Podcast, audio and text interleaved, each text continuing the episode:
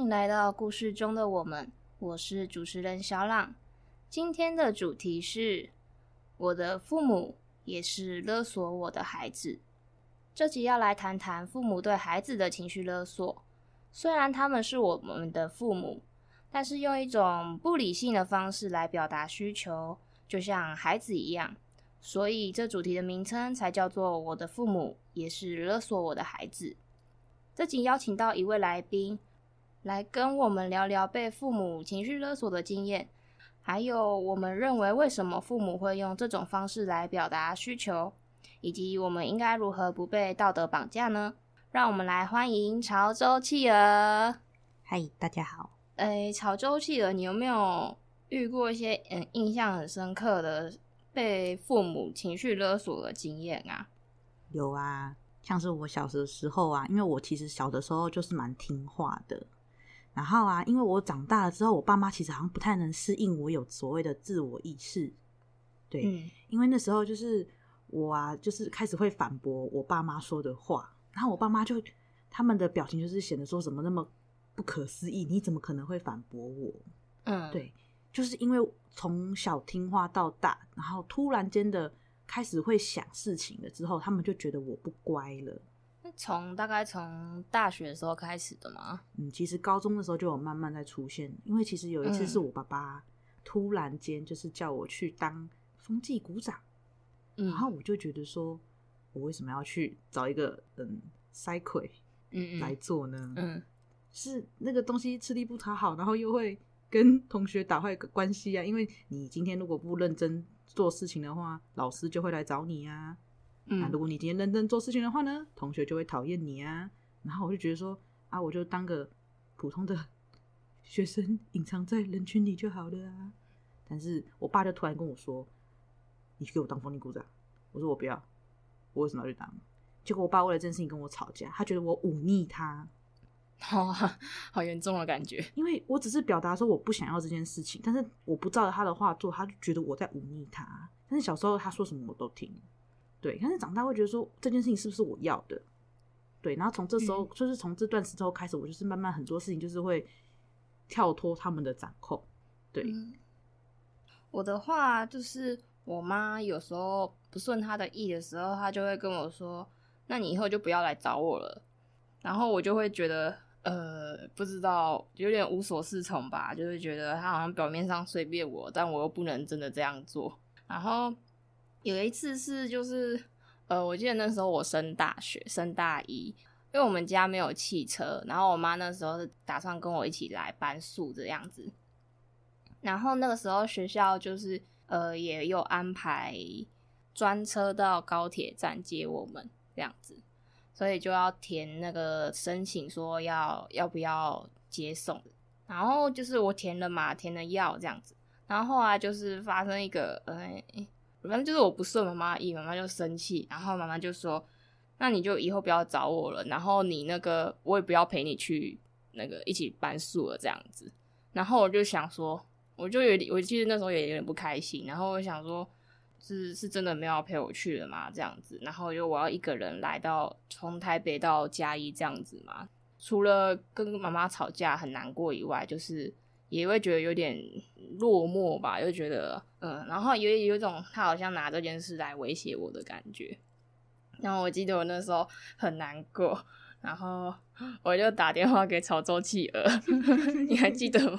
好像有印象。对，然后我就跟你说，我跟你说我好难过，我妈刚刚跟我这样说，说说什么之类的。然后我记得你就跟我提到了一个空巢期的概念。嗯，对对。然后，哎，那潮州期，我要不要聊聊空巢期是什么样的概念？我想应该有些人不太知道。空巢期就是讲简单，就是习惯成自然嘛。你老爸老妈就已经习惯平时有你在身边了，你突然离开，他们会突然意识到说啊，你长大了，时间怎么过那么快？然后他们就会自我的落寞，就是觉得说啊，时间怎么过这么快？啊，我的女儿儿子都要离开我了，然后他们就会情感就会开始呈现悲伤的状态，不知道为什么。啊，哦，我其实有听过一个说法，就是可能是角色的突然的转变，就原本他是在家里，小孩子要依靠他们嘛。然后突然间小孩子好像不用依赖他们了，独立了。对，然后他们父母的这个角色，因为他这个角色是他们花了很多时间去扮演的一个角色。嗯然后突然之间要变，他们真的来不及适应。对对对，突然间要变，然后好像突然也没有其他可以依靠的事物的，这样子的感觉。他们对我们有时候是也有情感上的依赖。对对对，所以就是有时候会用情绪勒索的方式，就是去用那种希望你还继续依赖他吧。他们其实背后的意思可能是想要那样子。嗯，有时候他们就是表达说，你就只能靠我啦。但是我们已经长大了。嗯、对，我妈妈的话，她有时候也会说，就是小时候小朋友都会哭嘛，然后她就会对我说：“你不要哭，你哭会……”她用台语讲说：“你会靠衰哇，就是我哭会害她运气不好。”这样就变成说我难过了，在她面前难过的时候，我都要忍这样子。变得很压抑这样子，不然我会觉得说我会害到妈妈的感觉，就是有种让我有罪恶感吧，这样子。但是你只是单纯想表达你的情绪，却被不允许。对啊，这样子就会觉得好像我做错事一样。但其实你没有。对啊，我只是一个很自然、很正常的表达情绪这样子。那你还有没有一个很印象深刻的经验呢？有，我爸爸妈妈常常会跟我们说一件事情：我生你养你。你就是要报答我，你就是要听我的话，不要老是忤逆他。对，因为我觉得这件事情其实很匪夷所思。其实一开始我也会陷入就是这种，哦，对，爸爸妈妈今天把我生下来，他们还把我养大，我就是应该要对他们好，就是应该要听他们的话。如果我不这么做，我就是不孝顺。嗯，但是后面长大，经过了很多事情啊，其实我我我我觉得我发现一件事情，对，通常呢。我们人要报恩嘛，前提是人家可能是拜受我们的拜托或是请托帮助我们，嗯，所以我们会去报恩，对不对？嗯嗯嗯。但是其实我们今天从来没有拜托爸爸妈妈要生我们，我们是被生下来的。嗯。那既然今天我们是被决定生下来的人，那责任就不在于我们身上啦。今天我们做了某件事情都要负责吧？大家都是成年人，应该都会同意这件事情吧？嗯。那今天爸爸妈妈决定把我们生下来。那他们就是必须要负这个责任啊！那他们生我们、养我们是他们的责任义务啊！那他怎么可以拿他们的责任跟义务去要挟我们说要回报他们呢？嗯，而且其实小孩是没有选择权的，对，我们没有选择权，就是但是还是就是可能要感恩吧，但是就是而不是说听他说的所有话都要听这样子。对，我觉得就是要分清楚，就是什么是义务跟责任。就是我们在法律上也是有要抚养父母的义务在，嗯嗯，对。但是其实责任义务跟我爱你这件事情是两件完全不一样的事情，嗯嗯嗯。很多时候为什么我们会不舒服，是因为我们很爱父母，嗯，但是我们并不想要被控制，嗯，对。那爸爸妈妈有时候是拿他们的责任义务来压我们，但是其实他们有时候真的是希望我们好，但这就是很难说。他们也要分清楚，不能用什么的养育之恩来。说我们怎么样？因为那是他们决定的事情，不是我们啊。那你们自己做的事情自己负责，那非常的合理，而不是要我们来承担呃这一切的后果责任事情。对，嗯、对啊，像这种就是有种被威胁的。我自己呃朋友有一个例子，他家是单亲，然后他妈妈可能会管他出去玩这样子。呃，有一次是他已经先跟他有先跟妈妈说，他要跟朋友去一零一玩。然后捷运都搭到快一零一那里了，他妈妈才就是又赖他跟他说，就是你不准去。他也不是说他不准去哦，他是用有一种很像威胁的方式，他就是跟他说我要去看眼科，你要陪我去嘛。然后说谁轻谁重，你觉得呢？这件事情很矛盾呢。他就提前讲说他去一零一，就他妈还特别挑那天去看眼科，不是很奇怪吗？对啊，他他希他妈妈感觉是希望他。可以抛下朋友，然后去陪他看眼科，这样就是在逼小孩子做选择啊！为什么要 让小孩子陷入这种两难的困境？我觉得有可能是因为他妈妈很不安，就是他妈妈觉得他把朋友看得比他重，嗯，所以他可能想要用有种威胁的方式去逼小孩屈服啊，小孩屈服后就会看起来像是妈妈比较重要，嗯，但就其实。就是表面上他获得了他想要的效果，但实际上小孩的心里可能会很越来越远，很不甘心这样子，对吧？像那个同学，他其实就是也会因为这样子，就会觉得说他那天突然回家，朋友会觉得他很扫兴，然后也会怕说之后朋友可能会因为这件事情，或者是就是常常这样的事情就不约他出去玩了这样子，嗯。然后我们的下集呢，要聊聊就是为什么父母会对我们情绪勒索，还有说我们可以怎么样让自己跳脱出这种道德绑架呢？然后我们先休息一下，听一首歌吧。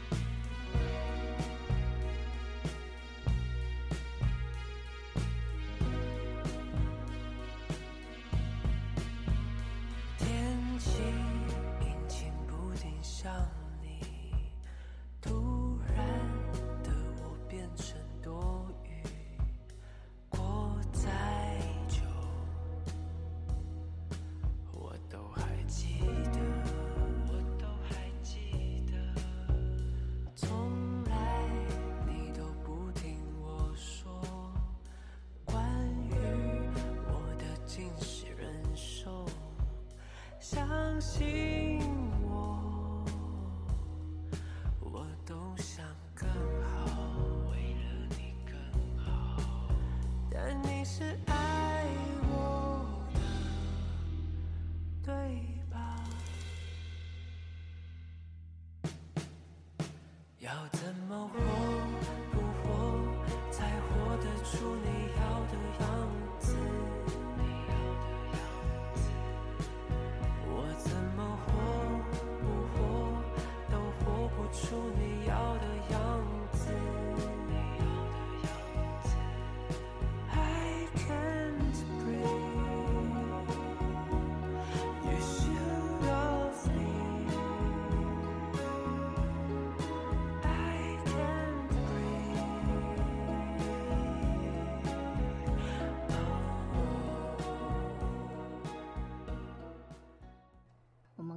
谈到了我们被情绪勒索的经验嘛，情绪勒索它是由一个心理学家苏珊·福沃德所提出来的词汇，这指的是一种在关系中不愿意为自己的负面情绪负责，并且企图威胁、利用、控制他人的行为。其实从名字上面我们可以知道，这是一个很不好的行为。那么，潮州企鹅，你觉得为什么父母会对我们进行情绪勒索呢？因为很多时候啊，爸爸妈妈都是抱着什么样的心态去做这件事情的呢？我希望你好，我希望你不要走过我以前走错的路，所以呢，爸爸妈妈的导航系统呢就会自动帮我们校正那条路，然后强制执行，你就只能走这条路。嗯，因为他们怕你们怕，他们怕我们就是跟他们一样，因为他们一定都会说啊，我年轻的时候走过这条路，我知道这条路不好走，所以你不要再去踩一次那个痛。嗯，但是其实我们的人生是属于我们自己的，我们应该要就是朝着自己所需想要的方向去前进，而不是说爸爸妈妈说什么就是什么。对。然后，而且很多时候，其实他们为什么会对我们情绪勒索，还有一个很重要一点，因为他们的爸爸妈妈也这样对他们，然后他们并没有学过怎么去当父母这件事情，所以他们就是照他们的上一代的 sample 去做这件事情，然后这个就是一个不断的、不断的去复制。嗯，对。就以前的教育，其实对于教小孩情绪这方面，可能没有太多于着重。对，因为他们的教育跟我们的教育不太一样。嗯嗯嗯，是我们这一代开始比较渐渐有，就是有在提倡这一方面的情绪这样子。我们比较有在做思想的教育啊。你家？我说没有，我说现在就是比较有在教育，就是说要照顾小朋友的情绪。嗯嗯，以前才不管你呢，嗯嗯，以前有的吃就不错了。嗯嗯。因为以前可能也会认为情绪是负面的，对啊，以前就是我说什么你就得听啊，我为你长大，给你吃米呢，对啊，就是认为情绪是负面的，所以变成说你不会好好教你要怎么表达情绪，变成说他们长大之后不会表达情绪，这样，而且也没有人教他们怎么表达情绪。我自己还会觉得有情绪勒索啊，会很类似小时候的处罚，就是打打小孩还有骂小孩这种方式的话。效果会很容易看见，就是你想要小孩改正，那个效果会很容易马上就可以看见。但是长大了，大家都觉得基本上都觉得说不能打或很大声的骂你嘛，所以就会用这种情绪勒索的方式，它其实也是一种。比较无形的处罚方式，然后也可以立即见效，所以他们就会用这种方式。其实是从那种物理的攻击变成那种那种心理的攻击，对，魔法攻击。然后还有一个可能会他们会对我们情绪勒索的，就是刚刚跟潮州企鹅提到的，就是空巢期的嘛。对，嗯，就是他们感到很不安，就是小孩子不再依赖他们。然后我要讲到一个，刚刚就是我刚刚不是有讲到一个同学说他妈妈不让他出去玩，然后还问他说谁轻谁重，你觉得呢？用这种方式说他，这也是他的事情，就是他在台北念书，他他台北人，然后他大学的时候，他他其实会想要考到别的学别的县市的学校，但是因为他家是单亲家庭，他会顾虑到他妈妈。他妈妈也会说，就是啊，如果你不在的话，我一个人怎么办？这种话，对，哦、所以他就后来就选择在台北念书了嘛。然后，但是后来在台北念书，他妈就会发生一个很矛盾的情形，在家人朋友面前，有时候就会说什么啊，人家都去外县市念书，你怎么都还待在家里呀？这种，这种有点像比较，然后说他不好，然后好像是想要激励他的话。有时候会说啊，之后你如果不在的话，我一个人怎么办？他就会觉得他妈妈很矛盾，这样有点就是见人说人话，见鬼说鬼话的概念。对，就是，但我觉得妈妈的心里可能就真的这么矛盾吧，就是一方面希望孩子更进步，就是更独立，但又一方面不希望他离开自己，嗯，对吧？就很矛盾的感觉，嗯，他让自己陷入两难。那你觉得就是父母的这种情况，你觉得有什么方式可以改善的吗？你说改善父母对我们情绪勒索吗？对，我觉得啊，要改变一个人基本上是不可能的，而且尤其是他们都是四十几岁的那种中年人，更不可能。我觉得要改变的是我们，嗯，我们要如何不被他们情绪勒索才是重点。对，所以我们下一个部分就是要聊，你觉得为什么我们会有这种被情绪勒索的情况出现呢？嗯，因为我们从小到大都是跟父母在一起的。嗯，那如果你今天是个从小就听话到大的小朋友啊，你已经习惯听爸爸妈妈的话了。嗯，而且对我在我们的意识里面，就是说爸爸妈妈对我们来说就是一种后盾。嗯，对。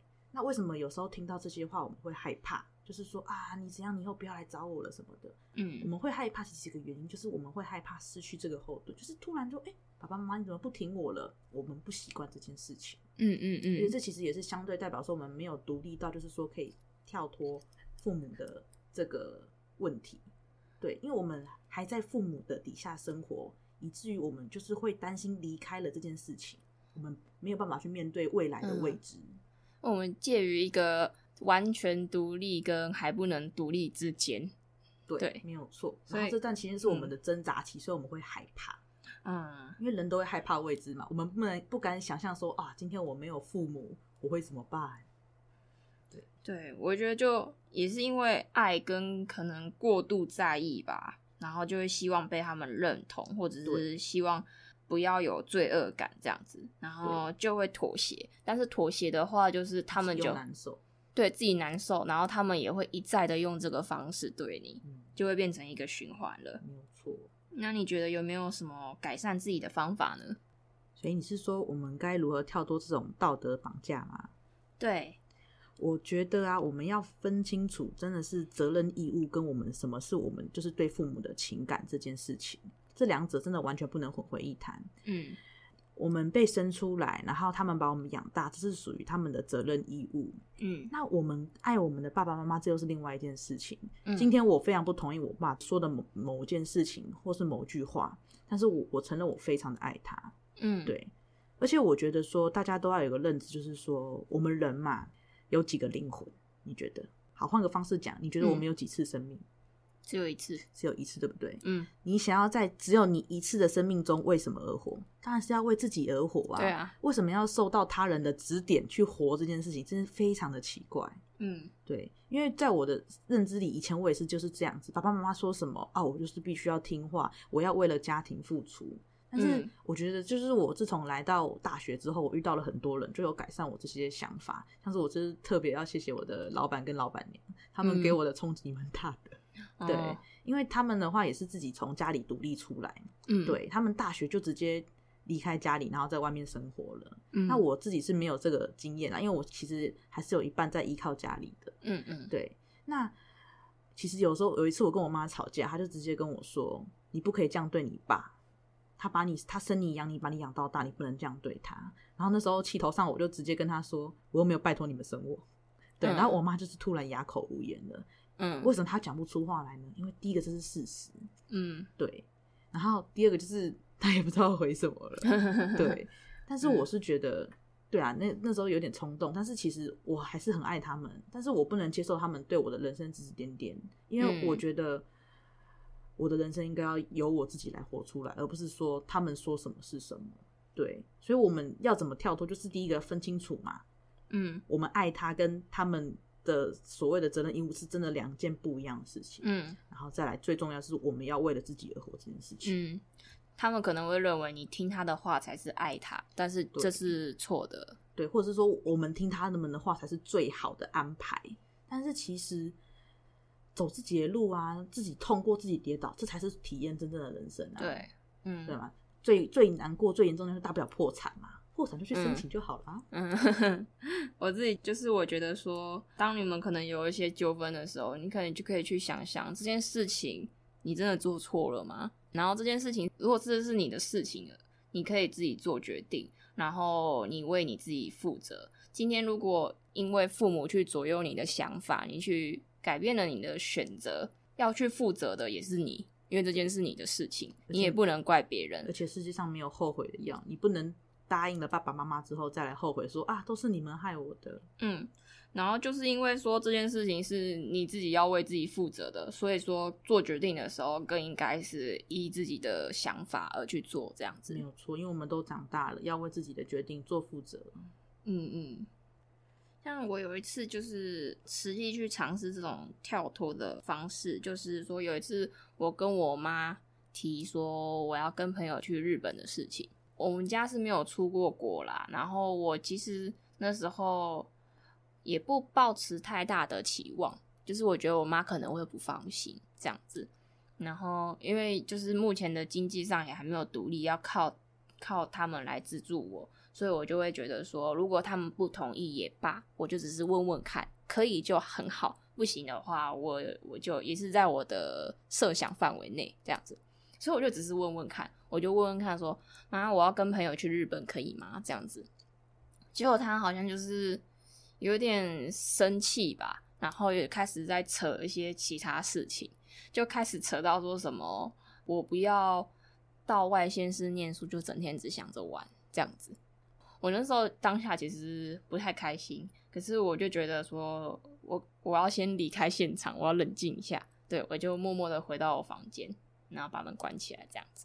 嗯，然后那时候就会觉得说，这明明就两回事啊，就是我要跟朋友出去玩，跟我在外县市念书，完全是两码子事。对，完全是两码子事。对，然后我就觉得说，妈妈可能只是后来就是跳脱吧，你就去想说，为什么他会这样讲。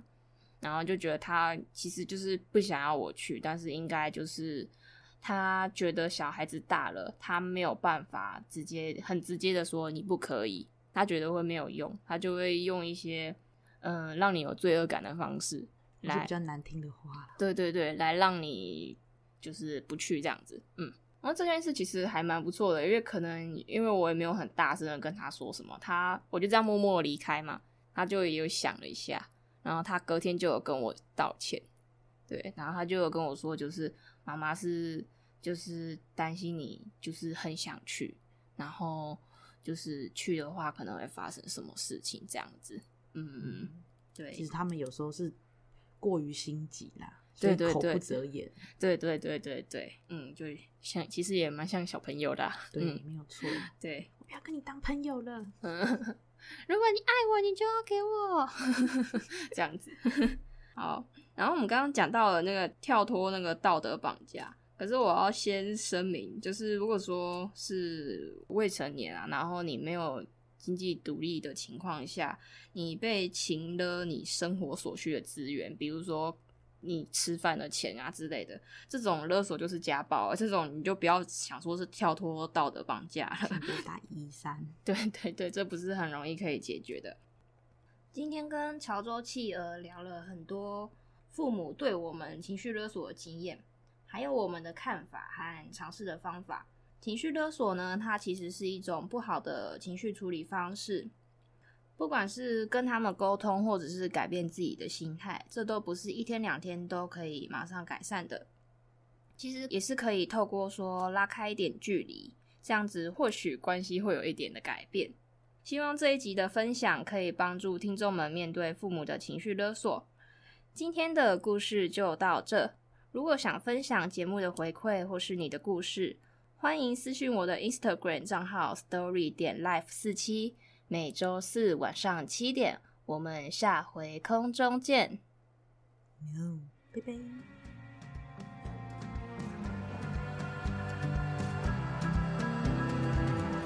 你会不会和我一样，觉得自己最多就是这样？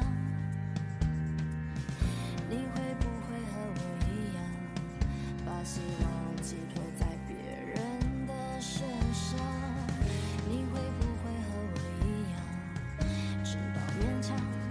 在挣扎？你会不会和我一样，被生活覆盖梦想和希望？我们只喜欢小确幸，放弃去改变不公平，我们都空有。想象力，你们说的也有道理。我们只喜欢小确幸，放弃去改变不公平。我们都空有想象力，你们说的也有道理。